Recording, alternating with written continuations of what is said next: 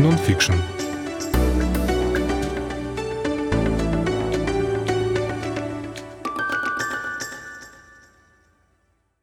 Дорогие друзья, здравствуйте. Сегодня в эфире радио «Фонтанный дом» впервые новая рубрика, рубрика «Нонфикшн». Мы представляем книги Европейского университета. Я думаю, что каждый раз мы будем беседовать о разных книгах с разными людьми, но первое выступление, первая встреча— это сотрудник Европейского университета, издательства Европейского университета, кандидат искусствоведения Дмитрий Козлов. Здравствуйте. Здравствуйте, Галина. Как раз Дмитрий предложил нам вот такое интересное сотрудничество. Я думаю, что оно у нас получится, будет плодотворным.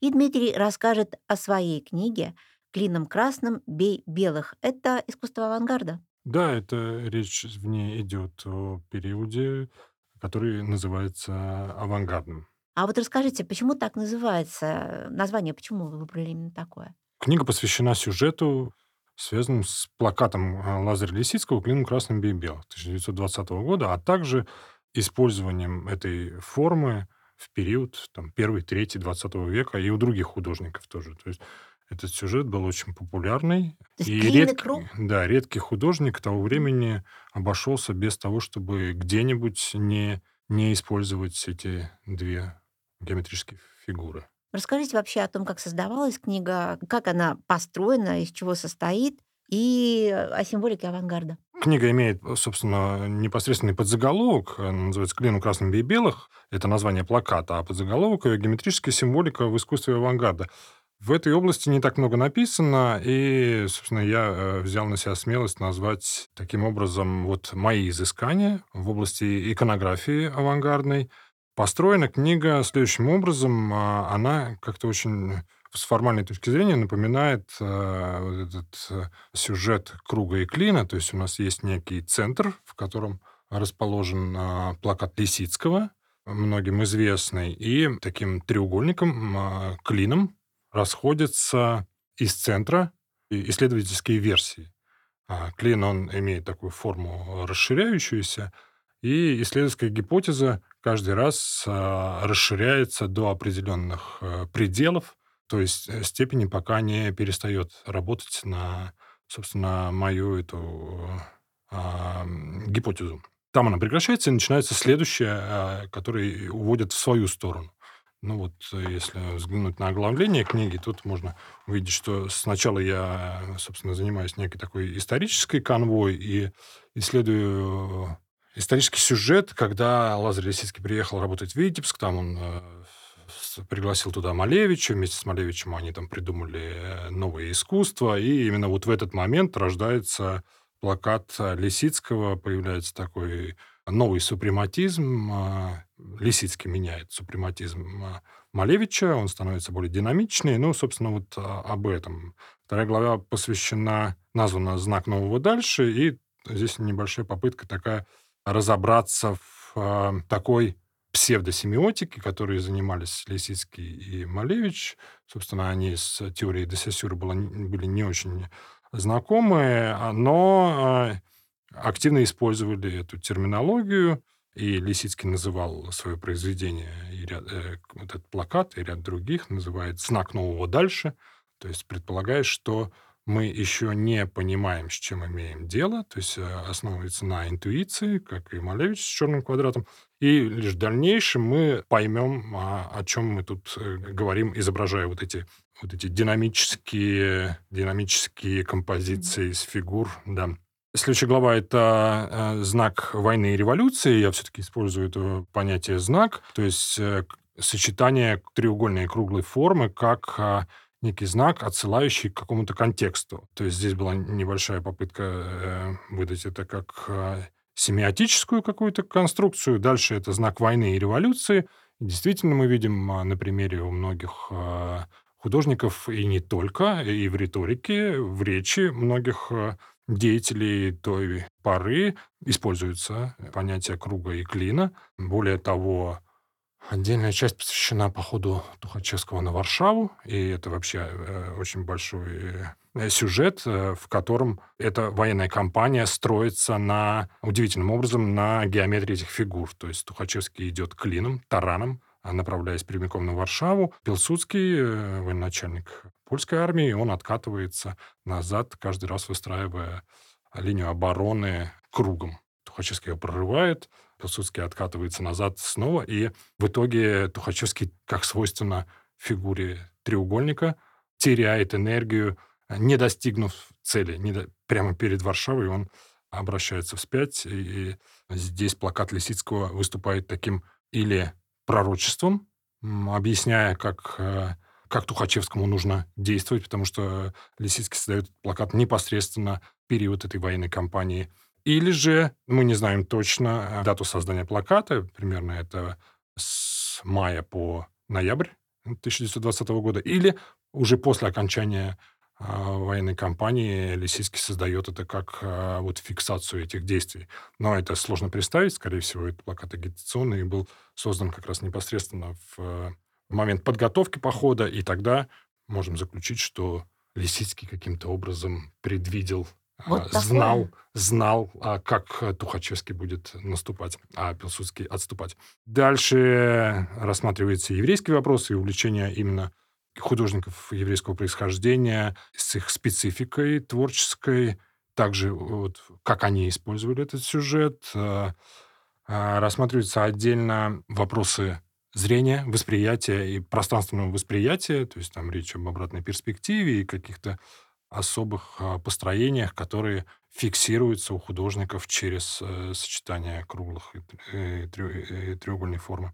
Дальше этот сюжет экстраполируется на архитектуру, в пространственную сферу, и оказывается, что архитекторы той поры тоже а, очень часто использовали, а, строили вестибюль, врезающийся в закругленную форму здания, лестничный вестибюль или вестибюль э, в- входа. А, Таковы круглые бани на площади Мужества архитектора Никольского, и еще ряд зданий, а также ряд э, нереализованных проектов того времени. То есть э, этот сюжет, он э, существует и в архитектуре.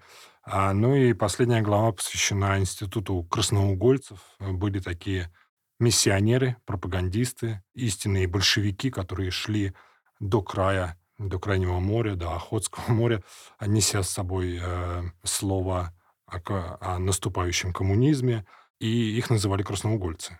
Существовал такой институт. э, Они создавали, заменяли красные углы в крестьянских избах на красные уголки в специально созданных помещениях. Там создавался другой пантеон, другие герои, а именно там... Ну, это отдельный разговор, нет возможности подробно здесь это описывать, но такой институт э, очень активно до середины 30-х годов э, существовал и заслуживает отдельного исследования. Я То же это такие люди, которые вот типа крестного хода, только с другой символикой? Что-то не крестный такое? ход, они скорее а, э, шли один, один человек, как миссионер христианский. Мгм. Он нес э, слово Ленина э, или Маркса и Энгельса чукчам или каким-то местным народам далеким, э, убеждая их словом и своим примером, отправлялся в гущу событий на какие-то там стройки народные, и там э, ну, становился таким добровольцем-комиссаром, да, который вроде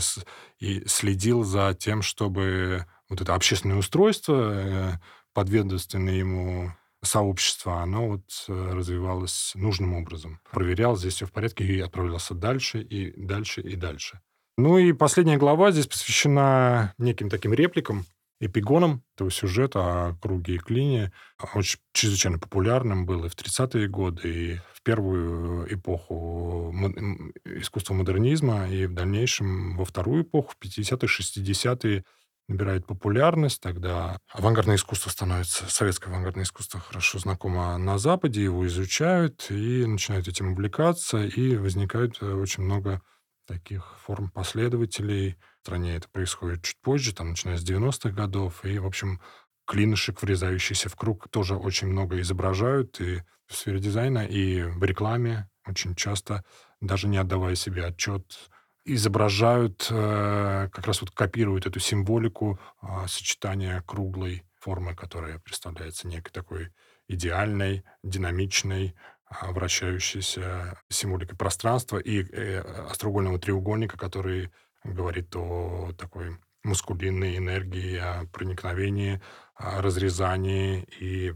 быстрой трате сил А, и вот это сочетание, оно как бы вот характеризует э, ряд э, областей деятельности человека, э, не только в сфере искусства, но и в сфере психологии и прочее. Скажите, а вот э, в этой книге только эта символика авангарда или еще о чем-то? Да, я ограничился этим плакатом, хотя можно найти какие-то другие сюжеты. Я знаю, что есть исследование, посвященное букве Z или зигзагу, зигзаг, молния, mm-hmm. очень распространенный в то время. Но еще есть ряд сюжетов, но ну, то есть это такая новая область э, исследований в области иконографии, что сейчас такой этап идет еще постепенного освоения. Кто-то дальше придет, он сможет э, проанализировать уже ряд этих сюжетов и э, дать какое-то дальнейшее заключение, анализ. То есть можно сказать, что вот именно ваше исследование это первое такого рода исследование именно этой символики авангарда? Да, с плакатом Лисицкого и с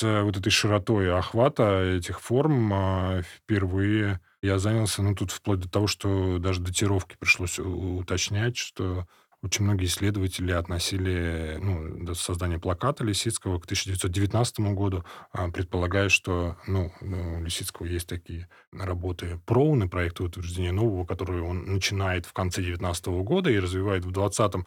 Многие исследователи предполагали, что плакат не мог родиться после проунов. Это как бы этап геометрических студий, который предшествует проунам простая логика, ну и какие-то источники, они все-таки привели к тому, что можно утверждать, что плакат был создан в 2020 году. А То есть это именно еще, можно сказать, что это такое открытие ваше? Да, еще более того, что есть несколько версий плаката, никто не касался этого вопроса. Там. А единственный сохранившийся оригинал хранится в РГБ в Москве.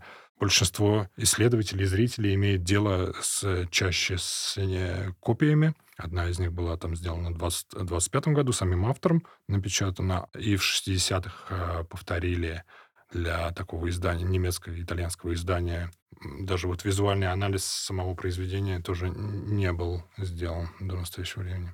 Скажите, а вот э, современники Лисицкого э, и вообще вот художники э, зарубежные, они это использовали как-то, вот эту клин и круг, вообще это было в то же время? Или все-таки это больше черта русского авангарда? Не, он очень хорошо распространенный на Западе, и, собственно, вообще сложно сказать, что Лисицкий был автором этого сюжета. Он находит себе очень много авторов, прежде всего среди итальянских футуристов э, с началом Первой мировой войны. Тогда возникает такой сюжет, как э, круг, врезающийся в клин, э, где у Карла Кара, собственно, расставляются силы а, участники Первой мировой войны. То есть э, кора их расставляет одних э, в форме клина, других в форме круга, и клин, конечно, должен побеждать э, круг. И именно итальянские футуристы являются изобретателями такого сюжета, хотя можно очень далеко уходить в разные области, где находить подобные сюжеты. Дмитрий, вы исследователь спортивной архитектуры, насколько я знаю, да? Вот, в общем, область ваших интересов в этом. Ну, я вот, да, последнее время занимаюсь спортивной архитектурой, я об этом писал диссертацию, а вот эта книжка, она, собственно, была создана как-то по мотивам одного нашего семинара, когда мы обучались в Европейском университете на факультете истории искусств, и у Елены Вениаминовны Баснер. Именно тогда э, вот возникла идея написания такого текста, который постепенно расширялся, расширял, расширялся, ну и лег в основу монографии в этой области. А, и это, в общем, было достаточно давно, и книга была впервые издана в 2014 году, да, потом переиздавалась в 2016, и вот в 2022 третье издание ее вышло, были исправлены э, ряд ошибок, э, дополнений сделаны, как раз посвященные походу Тухачевскому на Варшаву. Это, в общем, такая э, моя первая любовь, и как-то работа над этим сюжетом э, не прекращается. Я там постоянно э, что-то нахожу новое для этой книги, и, возможно, четвертое издание будет еще как-то дополнено. Это вот, как говорил э, Глеб Ершов, который у нас в издательстве Европейского университета издал книгу о художнике Филонове. Он говорит, вот есть такие книги, вот их можно всю жизнь писать. И вот Ершов э, так эту книгу пишет э, тоже регулярно пере, э, переиздавая ее, дополняя чем-то. Ну вот у меня Это похожий сюжет, который я дополняю. А спортивная архитектура, ну, это да, другая область. Я просто Э, почему э, хотела, ну, с- связала это, вообще коснулась спортивной архитектуры. Скажите, а вот клин э, и круг э, в м, спортивных сооружениях того времени, они как-то использовались? Ну, не, не то чтобы специально. Ну, есть э, на стадионе «Динамо» в Ленинграде кафе «Грелка», которое вот оно круглой формы, и в него врезается э, объем э, лестничного, лестничного марш- вестибюля такого, да. А это такая просто динамичная форма или кюнштюк, такое вот произведение самостоятельное. К спортивной теме оно не очень относится, но вот в проекте стадиона имени Кирова на Крестовском острове, который к 1932 году относится его начало, ну, в 30-е годы создавался, там есть такие линии у архитектора Никольского, когда ну, два павильона, которые сохранились до нашего времени, они врезаются э, в, в холм, и их форма, она сужающаяся, и линии боковых стен этих павильонов, они сходятся на противоположной стороне в точке, которая называется ложа Ленсовета. То есть весь э, стадион он построен таким образом, что вот э, зрители идут по главной аллее парка, потом оказываются перед стадионом, два павильона образуют такую воронку главной лестницы, поднявшись по которой человек оказывается ну, вот на верхней террасе, и перед ним открывается чаша, чаша стадиона внутри холма. И эти линии э, павильона, они сходятся ровно на противоположной стороне и как бы приводят туда, условно. Это западная трибуна, это лучшие места стадиона, и там есть точка, и она находится в середине ложи Ленсовета. И, то есть можно это расценивать как э, следование по маршруту, э, приводящему в ложу Ленсовета, а можно в обратную сторону смотреть, и из ложи Ленсовета, из этой точки открывается прекрасный вид на весь стадион и как бы вот на этот э, рупор. Стадион же не только э, использовался как э, место, где зрители смотрят на м, состязание, на какое-то физическое действие, но и где некий вождь да, или спикер, говорящий, э, может обращаться ко всем собравшимся. То есть это и в другую сторону работает, особенно вот э, в тоталитарных обществах э, в Восточной Европы. Сразу вспомнились фильмы Лени Рифеншталь. Да, и, ну, то есть вот у Никольского это сознательно сделано, но вообще я таких примеров не видел, чтобы в спортивной архитектуре это использовалось. Скажите, а какие еще символы авангарда, вот кроме клина и круга? Не знаю, как-то это вообще такой подспудный сюжет. То есть это скорее вот мое такое исследование, оно такое маргинальное в плане заявления, что в авангарде была какая-то Символика символика. особая, Они же от нее отказывались, от всей Мгм. символики. То есть они- черным квадратом было это все перекрыто, да, мы ничего не изображаем. В второй половине 20-х годов э, многие художники приходят к тому, что начинают создавать некие декоративные, условно, сюжеты. То есть э, они занимаются э, там росписью фарфора, текстиля и прочего, когда их а, ничего не изображающие изображения становятся... Ничего не Да, обозначающие. ничего не обозначающие э, начинают повторяться и а, а, образуя орнамент. И, и здесь, конечно, уже до к символике, наверное, ближе, чем в начале 20-х, когда, или в 10-х годах, когда... Ну и легче начал- тиражировать, и как-то Да. узнаваемее становится. Скажите, а почему это, вот вы говорите, книга всей жизни, что ж вас так, так зацепило вдруг? Ну, Почему не эта книга знаю, вашей жизни? Э, Сложно сказать. Какая-то эвристика, возможно, когда раз, раз- ну, то есть вот э, в основе исследований часто лежит этот эвристический принцип. Это было мое такое первое исследование, и рассматривание плаката Лисицкого, а, оно вот привело к тому, что в этих простых формах заключено очень много всего.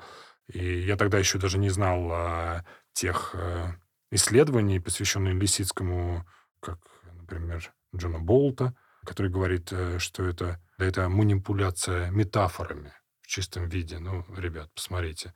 Лисицкий манипулирует метафорами. И это очень хорошее определение для... Или другое определение, как Ивалин Буа дает э, работам Лисицкого, это радикальная обратимость. Ну, это гораздо более широкий контекст может использоваться для этого определения в искусстве авангарда, но сказано это было именно относительно пронов Лисицкого, радикальная обратимость. И вот э, не зная этого, я вот э, нечто такое увидел, скорее радикальную обратимость, чем манипуляцию метафорами. И меня это очень сильно зацепило, и я стал в этом копаться.